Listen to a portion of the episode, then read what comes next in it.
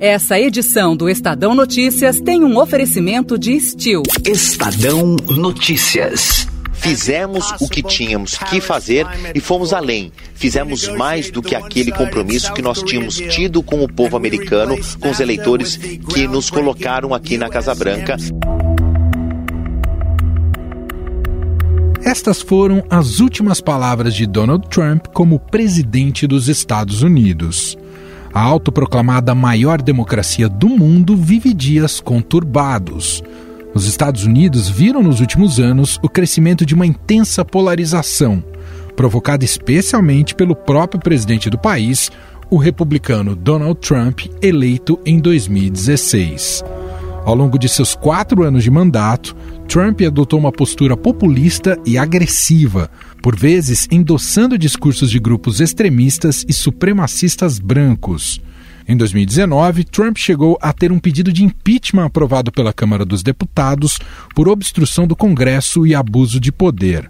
O processo, contudo, foi barrado no Senado e ele permaneceu no cargo. No ano passado, durante a campanha eleitoral, o clima de polarização continuou quente. E mesmo com os resultados apontando para a vitória do democrata Joe Biden nas urnas, Trump não aceitou a derrota e passou a alegar, sem provas, que o pleito havia sido fraudado. This is a fraud on the American public. This is an embarrassment to our country. We were getting ready to win this election. Frankly, we did win this election. A tensão chegou ao ápice há duas semanas, quando apoiadores de Donald Trump invadiram o Capitólio, sede do Congresso americano, durante a cerimônia que confirmou Biden como 46º presidente do país. Além das cenas chocantes de terror e depredação, pelo menos cinco pessoas foram mortas durante o confronto. And for me, call to action. People killing, people dying, children hurt and you hear them crying. Can you practice what you preach? And would you turn the other cheek? Father, Father, Father, help us. Send some guidance from above. These people got me, got me questioning. Where is Hoje, a democracia americana passa por uma nova prova de fogo: a cerimônia de posse do presidente eleito Joe Biden e da vice Kamala Harris. Are we ready? I believe we are. We must be. O clima é de tensão e a capital do país, Washington, está sitiada. The amount of troops moving here. In the nation's capital, no, I never foresaw this.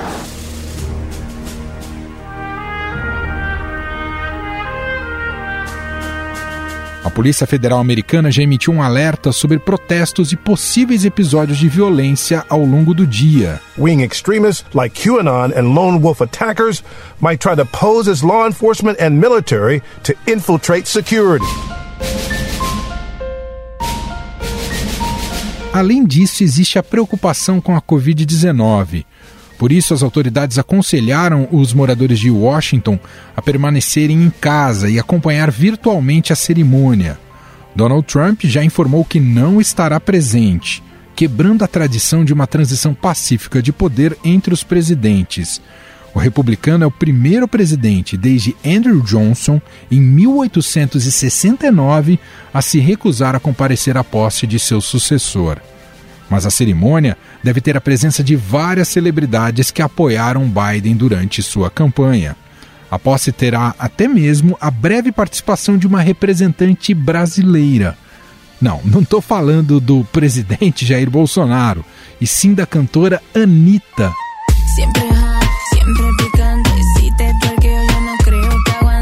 A sua canção Make It Hot, em parceria com Major Lazer, será tocada na cerimônia.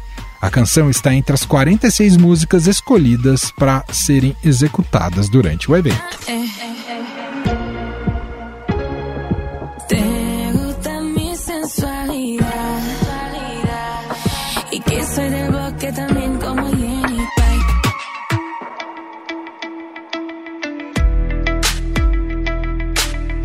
Há expectativa também de que o novo presidente anuncie suas primeiras medidas, inclusive com a assinatura de uma série de decretos para impulsionar a economia. Para trazer mais detalhes sobre esse dia histórico nos Estados Unidos, vamos a Washington bater um papo com a correspondente do Estadão por lá, Beatriz Bula. Olá, Bia, seja muito bem-vinda aqui ao programa. Oi, Emanuel, obrigada por me chamar aqui mais uma vez. Bem, vamos começar sobre o que, que você poderia contar para gente, do que você captou e também do que a imprensa tem colocado aí nos Estados Unidos sobre o estado de euforia da sociedade americana. A gente sabe que toda troca de presidente, né, todo período, todo ciclo eleitoral, muitas vezes essa renovação a, acaba resultando num estado de euforia ou não, né, ou, ou, de um certo horizonte, ou de esperança. Como é que está a sensação de um, de um modo geral? Emanuel, desde a reta final ali da eleição, um pouquinho antes é, da votação no início de novembro, é, os eleitores com quem eu vinha conversando na nossa reportagem já diziam que eles estavam se sentindo aliviados pelo fim de uma campanha que parece ter durado quatro anos praticamente, porque desde que o presidente Donald Trump assumiu a presidência, ele já anunciou a sua candidatura à reeleição. É, é, e tratou muitas das questões do país como questões eleitorais. E aí, no último ano, houve um esgarçamento dessa sensação de divisão da sociedade, de eleitores que eram favoráveis ao Biden em comparação àqueles que é, eram é, trumpistas, né, que apoiam o presidente Donald Trump. É, então, se chegou a uma sensação ali no final do ano de que é, ninguém aguentava muito mais falar sobre eleição, as pessoas queriam virar essa página, queriam começar um novo ciclo, ou no caso dos eleitores republicanos, queriam continuar continuar esse ciclo é, do presidente Donald Trump. Então a gente chega na posse com um pouco desse sentimento é, e também um sentimento de tensão, afinal de contas a gente viu nesse mês a invasão do Capitólio pelos apoiadores, extremistas apoiadores do presidente é, Donald Trump, tentando impedir aí a certificação da eleição do Biden. É, então é um momento em que os, os ânimos, digamos assim, estão um pouco à flor da pele, mas as pessoas estão na expectativa de dias mais calmos é, com a presidência do Biden e o Trump está saindo do mandato com um índice de aprovação o mais baixo de todo o seu mandato, que já foi um mandato considerado impopular. É, então há uma sensação aí por boa parte da sociedade de alívio com um novo ciclo que começa é, sem tantas é, tempestades criadas pela própria Casa Branca, que era um pouco do temperamento do Trump.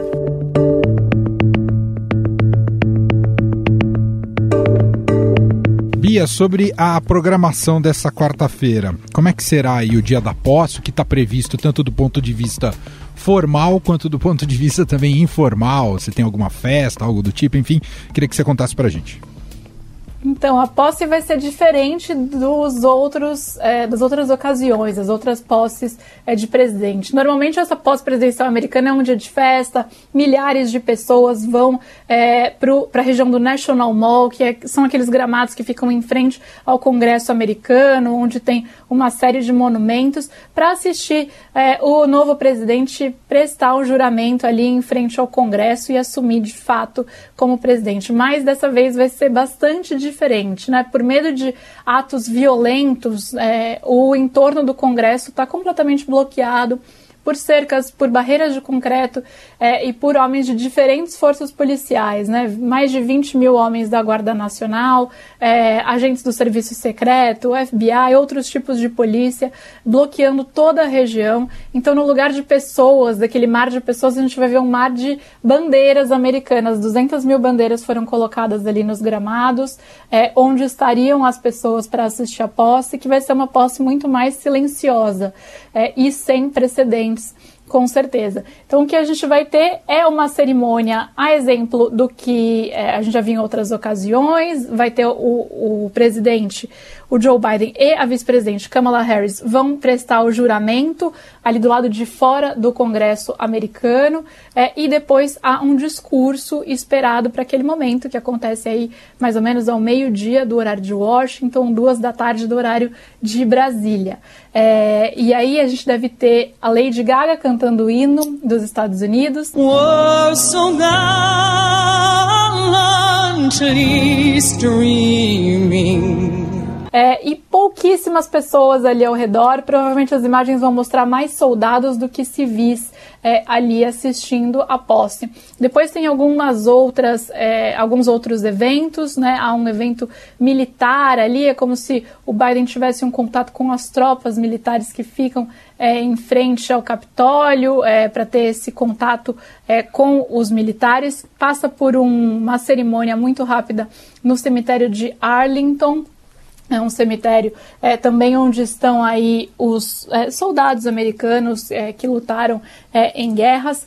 Então a gente deve ter isso ao longo da tarde. À noite, normalmente teria um baile, é, mas por conta de, das restrições em relação à pandemia e também de segurança, esse baile esse ano não vai acontecer. É, e, portanto, a gente vai ter algumas coisas online acontecendo, sendo transmitidas na TV. Evento na TV, mediado pelo Tom Hanks. It was so scary for about 35 minutes. E com uma série de artistas, mas é, sem um baile tradicional, um baile de gala que era esperado. Aí algumas curiosidades, Emanuel. Hum. O Biden ele estava planejando é, vir para Washington de Wilmington, no estado de Delaware, que é onde ele mora, de trem porque ele fez durante toda a vida esse trajeto de trem quando ele era senador. Ele ia e voltava todos os dias, um trajeto de uma hora e meia, e ficou conhecido, famoso por ser o senador que pegava o trem para voltar para casa, né? Então não ia com motorista, não ia com carro, é, ia de trem. A estação de trem de Wilmington tem o nome dele, mas por conta desses protocolos de segurança isso não vai acontecer. E ele é, dorme, dormiu na, na casa que é a casa de hóspedes da Casa Branca, a Blair House, que fica exatamente em frente à Casa Branca, seguindo também uma tradição aí de outros anos. Quem quebra a tradição é o Trump, que não vai na posse, anunciou que não irá na posse, algo que não acontece é, desde 1869. É, ele viaja nessa manhã já cedinho para Flórida, onde ele deve passar a morar com a saída da presidência. Mas há uma expectativa que ele faça ali até um pequeno evento ah, é? É, nessa hora de, de embarcar é, para ir para Flórida. Estamos em meio a uma pandemia que já é totalmente sui generis e afasta né, o público da posse, aglomeração, etc e tal, mas também tem essa carga elevada de perigo em relação que extremistas ou um terrorismo doméstico como poderia agir nesta quarta-feira. Como é que as forças de segurança estão se preparando e como devem se comportar ao longo de toda essa quarta aí em Washington, Bia? É, Manuel, a gente está falando de 25 mil homens da Guarda Nacional deslocados para fazer a segurança, é, mais do que a soma é, das tropas americanas aí é, no Afeganistão, na Síria. É, então, é uma, um contingente bastante alto e não só é da Força Nacional, mas de outras forças de segurança também, é, como eu mencionei. A cidade ela foi dividida em zonas é, pelas forças de segurança e Capitólio, é, Casa Branca, Suprema Corte, toda a região do National Mall estão na chamada Zona Vermelha, onde o tráfego de veículos ele é ele é proibido, inclusive para os moradores que vivem nessas ruas, que moram nessas ruas que estão bloqueadas. Então, é, pouquíssimas pessoas passando e só a pé por esse entorno, só moradores é, e a proximidade mesmo desses monumentos completamente fechada por essas forças de segurança. Tem quatro pontes que ligam as cidades vizinhas é, do estado da Virgínia a Washington que foram fechadas, metrô e ônibus não vão circular. A orientação é bastante expressa para que os americanos fiquem em casa e celebrem a posse do novo presidente pela TV, assistindo a transmissão do evento. Né? É, houve também um receio aí por parte da inteligência americana é, com relação aos próprios agentes de segurança que estão na cidade. Então, a FBI passou, digamos assim, a vigiar também os soldados que estão aqui responsáveis pela patrulha, com medo de um ataque possibilitado por algum extremista infiltrado nas próprias forças de segurança é um clima é, de tensão bastante elevado e que não acaba logo depois da posse, é, porque há um receio de que essas tentativas de ataque ou essa tendência é, de que extremistas explorem eventos públicos para atos de violência continuem nos dias seguintes. Você, Beatriz Bula, acompanhando tudo de perto a posse do novo presidente dos Estados Unidos, Joe Biden, toma posse neste 20 de janeiro de 2021. E claro, a Bia vai acompanhar tudo, não só da posse, mas também desse novo mandato que se inicia. E claro, vai participar muito aqui dos nossos podcasts. Muito obrigado, Bia. Até uma próxima. Até a próxima, Emanuel. Obrigada.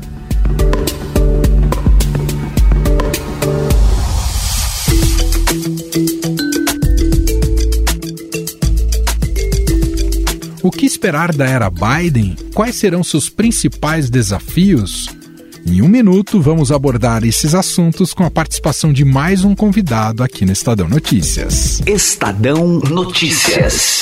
Na última década, despencou o número de postos de trabalho na agricultura familiar, segundo o IBGE. O segmento perdeu um contingente de 2,2 milhões de trabalhadores, principalmente devido ao êxodo rural e à redução do tamanho das famílias. Com menos mão de obra em casa, os pequenos produtores rurais têm recorrido à mecanização, que além de reduzir os custos da mão de obra, podem ajudar a fixar o jovem no campo, pelo fato do trabalho não ser mais tão pesado como era no tempo dos seus pais e avós. André Zanetti, gerente de vendas da Steel, fabricante de ferramentas motorizadas, comenta sobre esse fenômeno. Hoje os jovens estão atentos às inovações tecnológicas e contribuindo para essa modernização do agro, as soluções Steel estão aí para agregar praticidade e aumentar a produtividade das atividades, que hoje se tornam mais fáceis do que eram no passado. Confira a entrevista completa no podcast Perto do Campo, nos canais digitais do Estadão.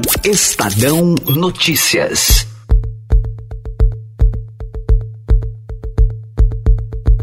A posse de Joe Biden é só o início de um governo que terá que driblar um país polarizado e também a crise gerada pela pandemia da Covid-19.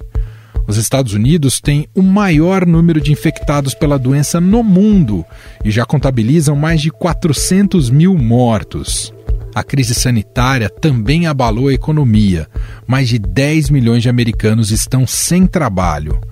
Na própria área da saúde, a ideia é deixar o negacionismo de lado e intensificar ações de combate ao novo coronavírus. E na economia, o democrata pretende investir na produção de energia limpa e renovável. É importante lembrar que a pauta de proteção ao meio ambiente é plataforma de governo de Joe Biden. Outro grande desafio será restabelecer a política externa do país, que ficou muito fragilizada na administração Trump. Trouxemos aqui o professor da Universidade de Denver, nos Estados Unidos, Rafael Iores, que vai analisar essas questões aqui para a gente. Ele conversou com o nosso produtor, Gustavo Lopes. Tudo bem, professor? Como vai? Tudo bem, como vão todos aí? Tudo certo, professor. Bom, que país o senhor pode falar para nós que o Joe Biden vai encontrar nesse começo para poder governar, hein, professor? É um país com sérios problemas, né? É um país que tem enfrentado uma crise muito difícil, uma crise histórica, né? Em primeiro lugar, a crise da pandemia. É o país que tem o maior número de mortos, né? E número de casos da pandemia. Isso cresceu muito, inclusive, nos últimos dois meses e vai ser um desafio enorme, né? Para o novo presidente. Além disso, uma crise econômica continuada. Já esteve pior, né, alguns meses atrás, já deu uma melhorada, mas os últimos números de desemprego não são muito animadores. E talvez mais do que tudo, uma crise política. Né, uma, o país que enfrentou, está enfrentando talvez uma das suas maiores crises né, em relação às instituições políticas do país, desde talvez a própria Guerra Civil, né, que foi mais de 150 anos atrás. Então é uma crise muito profunda de como tentar organizar a sociedade americana. É um país que está profundamente polarizado, né, as últimas sondagens dizem que a grande maioria dos republicanos, pessoas que se identificam com o Partido Republicano, não veem o, o novo presidente né, do Partido Democrata como um presidente legítimo.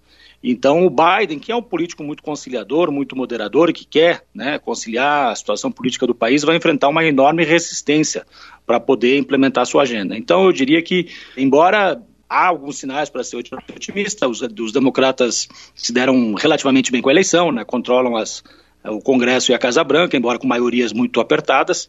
Há alguns indícios para algum otimismo, mas eu diria que é importante ser realista e reconhecer que os fatos são bastante difíceis. E em termos de governo, né, os principais desafios que Joe Biden vai encontrar aí à frente da presidência dos Estados Unidos. Claro, vivemos no meio de uma pandemia. Hoje, os graves problemas que nós temos, não só nos Estados Unidos como no resto do mundo, vão na área da saúde e também na área econômica por consequência. Mas além desses, quais os principais desafios de Joe Biden, professor?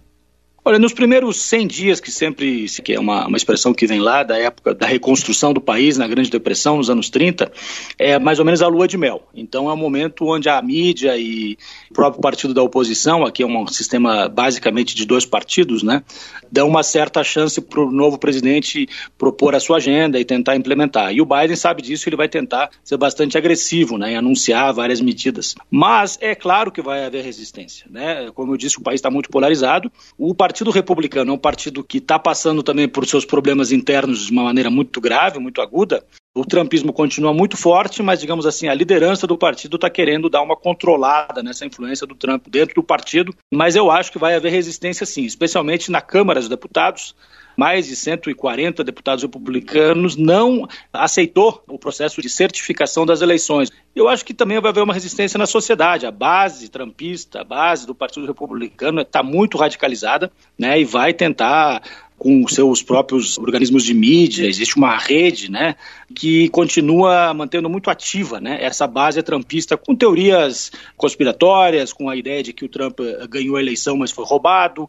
Então acho que vai haver uma resistência forte, continuada na sociedade para uma agenda de reconstrução das instituições, uma agenda de enfrentar a pandemia de uma maneira mais racional, de programas sociais que o Biden quer fazer.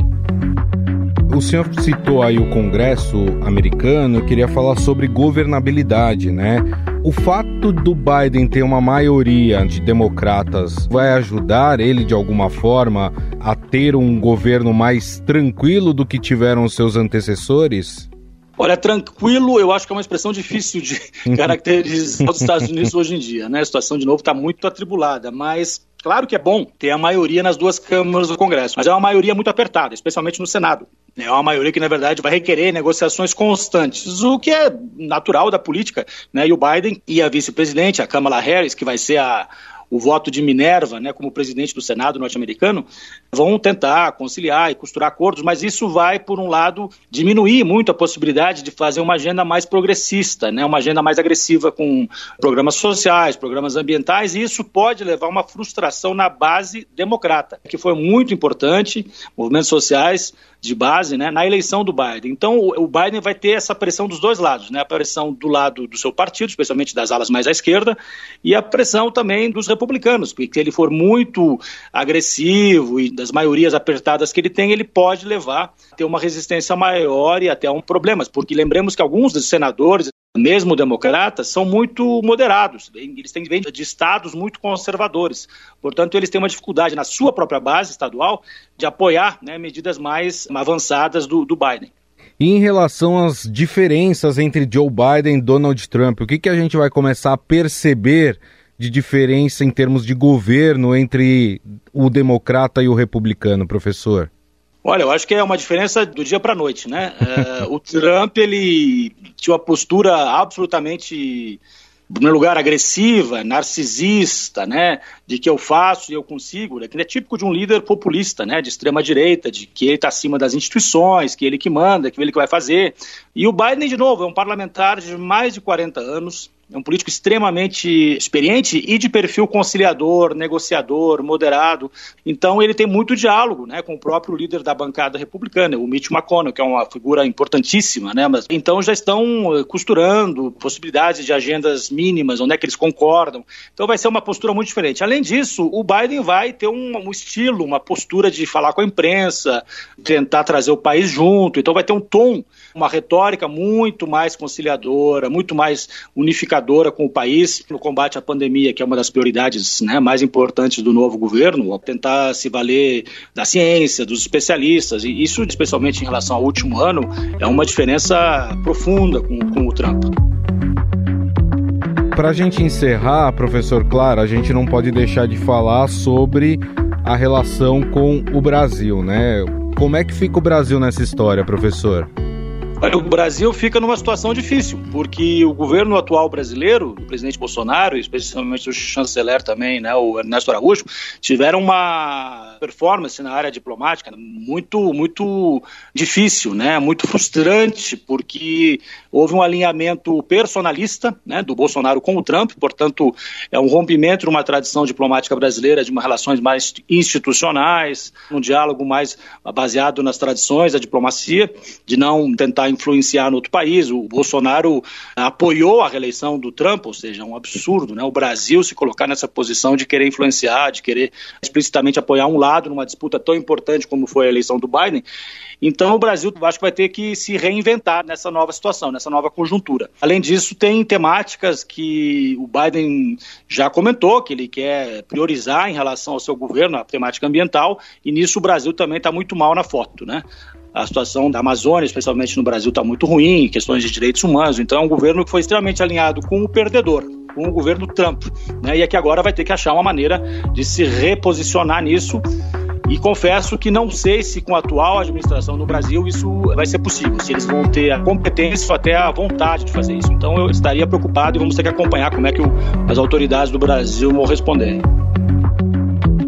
Nós conversamos com o professor da Universidade de Denver, nos Estados Unidos, Rafael Iores. Gostaria mais uma vez de agradecer. Muito obrigado pela sua atenção. Muitíssimo obrigado, sempre às ordens. Um abraço. Estadão Notícias. E este foi o Estadão Notícias de hoje, quarta-feira, 20 de janeiro de 2021. A apresentação foi minha, Emanuel Bonfim. Na produção e edição, a dupla Gustavo Lopes e Bárbara Rubira. E na montagem, Moacir Biasi. Nosso diretor de jornalismo é João Fábio Caminoto. E o e-mail podcast.estadão.com. Um abraço para você e até mais. Estadão Notícias. Estadão Notícias.